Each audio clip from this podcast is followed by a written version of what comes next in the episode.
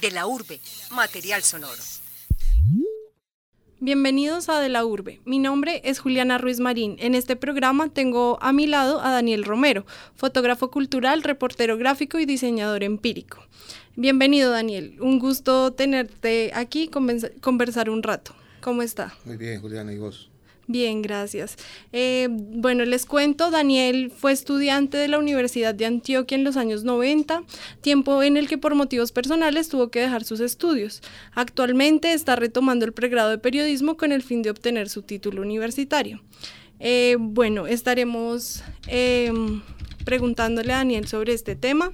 Eh, cuéntanos, Daniel, ¿por qué retomar el programa de periodismo después de tener un recorrido práctico en la fotografía? Bueno, Mm, que justificara pues académicamente el asunto sería como retomar la mirada hacia las comunicaciones, el nuevo paradigma comunicacional que se está planteando o que han planteado las redes sociales y la tecnología.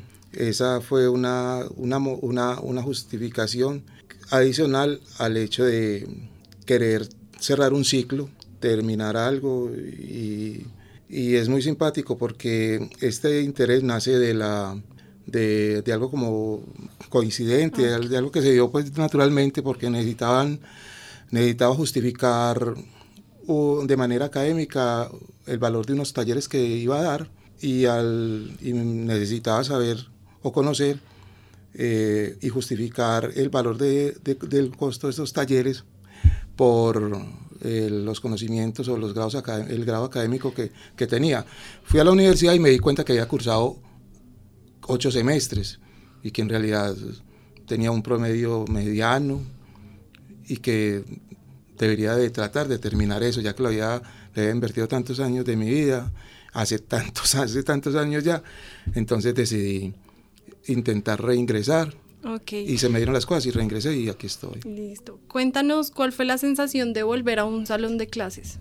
Pues el temor siempre estaba dado por el, el choque tal vez generacional de una persona de mi edad, de 50 años con niños de 17, 15, pues personas muy niñas, muy chiquitos, y tenía mucho temor de cómo me vieran y, cómo me trataran, pero ese, ese temor pasó muy rápido porque eh, los muchachos mm, me aceptaron de una manera muy plena y no he sentido, ese que fue mi primer temor, ya no, no de ninguna manera existe. Y de todas maneras, eh, enfrentarse a la academia después de tantos años es, eh, es, es, es, complicado, pues porque es difícil adaptarse pues a los compromisos de pasar, hacer de lectura, de, de hacer trabajos, etc. ¿Cómo ha sido ese cambio de ritmo de vida, dividir tu tiempo entre el trabajo y la academia? Muy difícil, porque pensé que eh, ya ahorita podía hacerlo, que tenía un poquitico más de tiempo. Yo de todas maneras trabajo de manera independiente, entonces creo y, o creía que podía modular un poquitico más lo de los tiempos con el trabajo y, el estudio, pero no, no, ha, no ha sido tan fácil porque de todas maneras al trabajar uno independiente uno no se somete como a un solo patrón, sino a muchos patrones que son los que le encargan a uno los trabajos y, y todo en, este, en esta época todo es para allá y, y, y, muchas veces no dispongo del tiempo que creo disponer.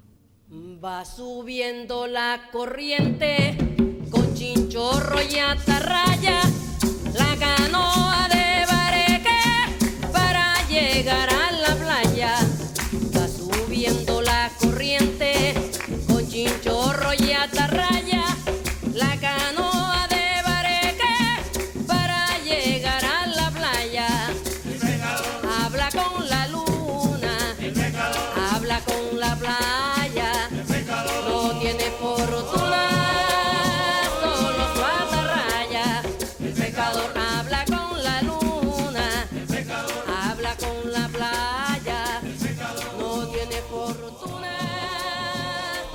esta canción que acabamos de escuchar se llama El pescador de Totola Momposina y hace parte del género folclórico de nuestro país. Daniel, cuéntanos por qué el género, este género musical es importante para el inicio de tu trabajo como fotógrafo. La música tradicional o folclórica siempre ha estado eh, en mi vida, desde que estaba en la universidad, desde antes en el colegio. Yo como músico siempre trabajé ese tipo de música, música latinoamericana, después música tradicional folclórica, más ligada a los grupos de danza.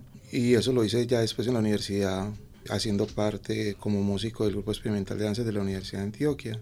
Y eso quedó ahí, creo yo, ya muchos años después, cuando retomo la fotografía, el, desde esa época, desde, hace, desde que está en la universidad, la fotografía fue parte fundamental de mi interés en la carrera. En esa época estudiaba comunicación social, periodismo. Me decanté o me interesó mucho la fotografía en esos años.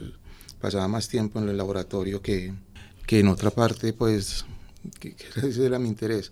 Al mismo tiempo hacía música y el folclore. Y, entonces las dos cosas iban mezclando, pero no los podía hacer al tiempo. Pero ya cuando abandoné la universidad, también abandoné la música y abandoné la fotografía. Ya muchos años después, hace, ya hablando en retrospectiva, hace 10 años, no, perdón, 12, 12 años, vuelvo a retomar la fotografía y por conciencia de la vida, mis relaciones personales con el, con el medio de la de la danza folclórica, me permitieron que desarrollara mi interés en esa área donde hacía mucho tiempo la había abandonado, entonces fue como un retomar. Quizás eso también, ese ir retomando cosas que fui dejando atrás después de muchos años, también sea parte como este proceso de la, del retomar la universidad y la academia. Entonces sí, el folclore siempre ha sido parte fundamental de mi vida, ha sido un objeto de interés, la fotografía más, la danza folclórica aún más y todo se fue dando para que yo retomara cada una de estas cosas y me, y me decantara y desarrollara mi interés por la fotografía de danza folclórica a través de la fotografía. ¿Qué busca transmitir la fotografía cultural en estos escenarios de danza folclórica? Pues muchas personas del medio de la danza folclórica dicen que aquí en Medellín muy pocas personas se hayan interesado por el tema desde la parte de registro fotográfico. Entonces, eso hace parte de, cosas de, memoria, de conservar memorias de, los grupos, de los vestuarios, de las danzas, pero también de la expresión plástica de la, de la danza y de la danza folclórica en particular, que, que, nos cuenta tantas historias. La danza folclórica tiene como ese carácter muy especial de que trata siempre de, a través de sus coreografías, contarnos o representarnos historias mm, de orden romántico, de laboreo, de, de, animales, de tradición, de, muchas cosas, que hacen parte como de ese acervo cultural o, o, tradición, o de esa idiosincrasia de Colombia que es tan amplia, de un país que es tan, tan rico en culturas, en regiones, en músicas y en danzas. Entonces esa danza folclórica representa parte de esas idiosincrasias de cada una de esas regiones colombianas. Entonces yo pues busco muchas cosas en, cuando trabajo fotografía en eso, tanto la parte plástica, del movimiento, del color, de la expresión, del disfrute, como de la parte del reconocimiento y de la memoria de lo que esos, esos intérpretes nos transmiten a través de lo que hacen. Y Daniel, ¿qué otro tipo de fotografía capturas además de la cultural? Pues no sé, yo, soy muy diverso o, muy difuso en mi interés en la fotografía, casi a cualquier cosa, pues casi, a cualquier cosa que, toda cosa que me interese y tengo una cámara en la mano me parezca atractiva o me llame la atención, mm, le deseo tomar una foto, sea street fotografía, arquitectónica, un retrato de vez en cuando. Cuando se me encarga hacer algún tipo de reportaje, también lo hago. No, no sé, o un bodegón, no sé, son muchas cosas. La motivación mía de tomar una fotografía es más lo que me transmite la luz y el instante, y lo que me genera, y, y esa sensación que lo impele a uno a, a sacar la cámara y tomarle la foto a ese instante y a ese, a ese momento, a esa cosa, o a esa persona, o a ese paisaje, o a ese edificio, o a ese montón de, de, de, de, escombros o de libros, cualquier forma interesante, sea que me transmite una forma abstracta o, literal. Y pues, digamos en cuanto a, a, la reportería gráfica, en cuanto al periodismo. Eso también ha, ha, ido, pues, es una cosa que se ha ido dando de manera como natural, no diría yo, y no buscadas. Eh, me han solicitado en algunas oportunidades hacer registro de, de eventos y de, de, sucesos aquí en Medellín por agencias extranjeras, de manera, de, de agencias extranjeras de noticias, como la DPA. Muchas de las fotos que yo tomo las conservo y las, las proceso para ser vendidas o colocadas en bancos de imágenes internacionales y con ellas se han ilustrado pues, artículos en la National Geographic, en Rolling Stones, en BBC, MCN, no sé, en muchos medios. Y son de muchos temas porque yo cuando, cuando puedo viajar, ese mismo afán de tomarle fotos a cosas a cosas que me parecen interesantes, también está motivado en, ese, en el hecho de, de capturarlas y montarlas en los, en los bancos de imágenes. Entonces cosas tan charras como estar en Perú, en una feria de callejera de comida tradicional peruana y aprovechar para tomar fotos de los platos y ya después procesarlas y, y enviarlas a un banco de imagen y que después eso salga en una revista alemana eh, o en una revista inglesa ilustrando un artículo sobre comida peruana, es charro. Pues, claro, interesante. Es interesante. Bueno, les recuerdo que están escuchando De la Urbe en entrevista con Daniel Romero, fotógrafo cultural, reportero gráfico y diseñador, quien nos está hablando sobre su trabajo como fotógrafo. Cuéntanos, Daniel, ¿en qué momento logras unir lo aprendido en periodismo durante la academia con la fotografía?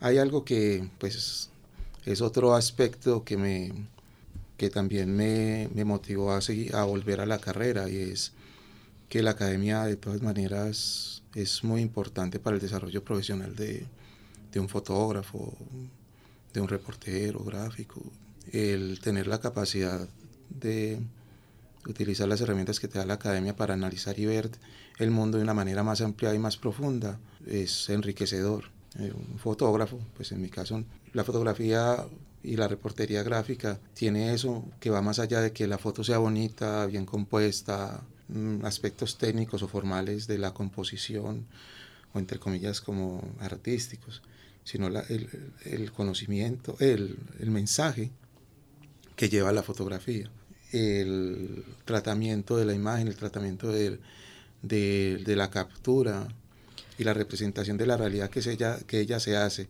para, para ser mostrada como un acto de reportería es algo que enseña la academia, que te da de la, en la academia encontrar las herramientas necesarias para darle un sustento conceptual más profundo y sólido a lo que uno puede hacer de una manera empírica. Ok, digamos, en cuanto a lo cultural, ya nos contaste que buscas transmitir en las fotos cuando te, te, pones en la situación de tener que retratar un hecho que buscas mostrar detalles pues, deta pues, tal vez. Lo que, en mi caso busco más el contexto general del, del suceso y de allí pasar a, a, encontrar las particularidades particularidades que lo definen. Eh, y eso pues es, es mediato al, a la naturaleza de lo que estoy reporteriando cierto pues Entonces, claro. cada una de esas cosas um, y lo que yo haya investigado o conocido o leído antes de, de, afrontar el suceso, el contexto, el background que, me, que pueda adquirir eh, de manera previa al que no es una investigación, sino que es, o en, una, en un caso dado, pues puede ser una investigación o un sondeo para tener claro qué es lo que voy a encontrar, es lo que me va a llevar a mí a, a buscar eh, graficar o representar en las fotografías. Otra cosa también es la orientación que por lo regular esas cuestiones de reportería gráfica las hace uno al, al lado de un redactor y muchas veces el redactor le dice, bueno, mi, mi enfoque en, el, en este escrito, yo me voy a enfocar en, este, en, este, en estos aspectos. Okay. Entonces uno trata de, de, de darle gusto, de, de cubrir esa eh, darle un contexto, no un contexto, sí puede ser a lo escrito o un complemento a lo escrito a través de las imágenes de lo que se está haciendo. Claro. Eh, cuéntenos un hecho periodístico que haya cubierto y que tenga significado en su quehacer como fotógrafo. Pues no es que tenga significado, sino que eh, pues me ha marcado porque es como un reencuentro pues con, con esas realidades de, de Medellín y un choque en cierta medida como a cómo eh, el tratamiento que se le dan a, las múltiples realidades que viven, se viven en estas ciudades. Por ejemplo, el hecho de la implosión del edificio Mónaco. Cómo ver a un lado un espectáculo montado con toda una, pues con un montaje tan espectacular, lo que hicieron en, el, el día de la implosión, en el Club Campestre con invitados nacionales e internacionales, repartieron bolsitas con souvenirs, comida, canapés, etcétera, para músicos, Juanes, Town y al frente hacer todo ese montaje, todo ese, toda esa cantidad de, de cosas para hacer, denotar y lanzar una, una campaña como Medellín abraza su historia y hacer la implosión del edificio y no pasa nada, pues, y no pasa literalmente nada, porque de eso, eh, aparte que gastaron un montón de dinero, hicieron un despliegue fastuoso de, de, que, de cosas, pues, de, de comida y de, de, lujos, y la ciudad sigue igual. entonces me llama mucho eso, cómo las administraciones quieren posicionar políticas y públicas a punta de espectacularidad y no trascienden más allá. Además de que, que es muy charro que el dolor de muchas personas sea mediatizado y utilizado como para con objetivos políticos. Claro, eh, digamos de esta de este hecho periodístico, ¿cuál fue la foto que usted tomó en ese momento que le, le gustó más? ¿En el, el, momento de que el edificio se desplomaba o...? No, lo posterior. Yo traté después de que ya se desplomó acceder al sitio, fue muy difícil, entonces no, no pude. Y ya mm, horas, dos o tres horitas después fui y ya teníamos, ya tuve un acceso un poco más cercano a donde estaban pues ya, el, el, digamos, ruinas del edificio. Y ver a un muchacho solito, solo, con mucha curiosidad mirando muy de lejos las ruinas que se veían allá detrás de un edificio, pero se veían pues el, el, el, edificio colapsado y verlo ahí de espaldas, yo no sé qué meditaba, no sé qué pensaba, pero um, estaba como absorto y meditativo frente al, frente al hecho, mirando allá, entonces eso me llamó la atención mucho y incluso tomé una foto de ellas como para mí, no pensé que la fueran a seleccionar en la agencia para ellos utilizarla y la utilizaron. Actualmente, ¿qué trabajo periodístico realiza? Eh, he escuchado nombrar sobre la agencia, una agencia... Sí.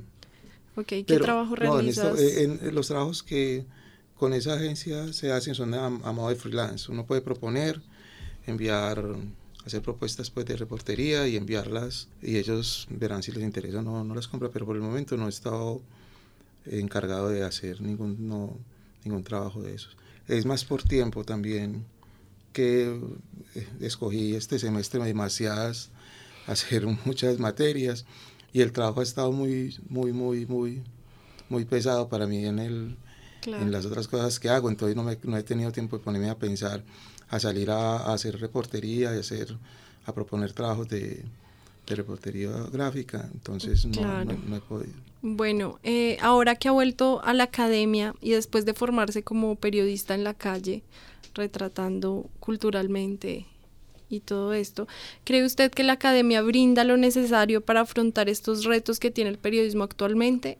Pues es muy simpático. Yo pienso que la academia es importante, muy importante para el desarrollo pues personal, y, e intelectual de, de, un periodista, amplía los horizontes, le da el bagaje eh, de conocimiento para afrontar las realidades, le enseña a aprender y a conocer y a, aprender a captar e interpretar la realidad con herramientas de epistemológicas claras para hacerlo. Pero nosotros en este momento estamos enfrentados a otro a otro tipo de realidades que son más aquejadas por el consumo de la noticia por, de parte de, de, de la gente, del público.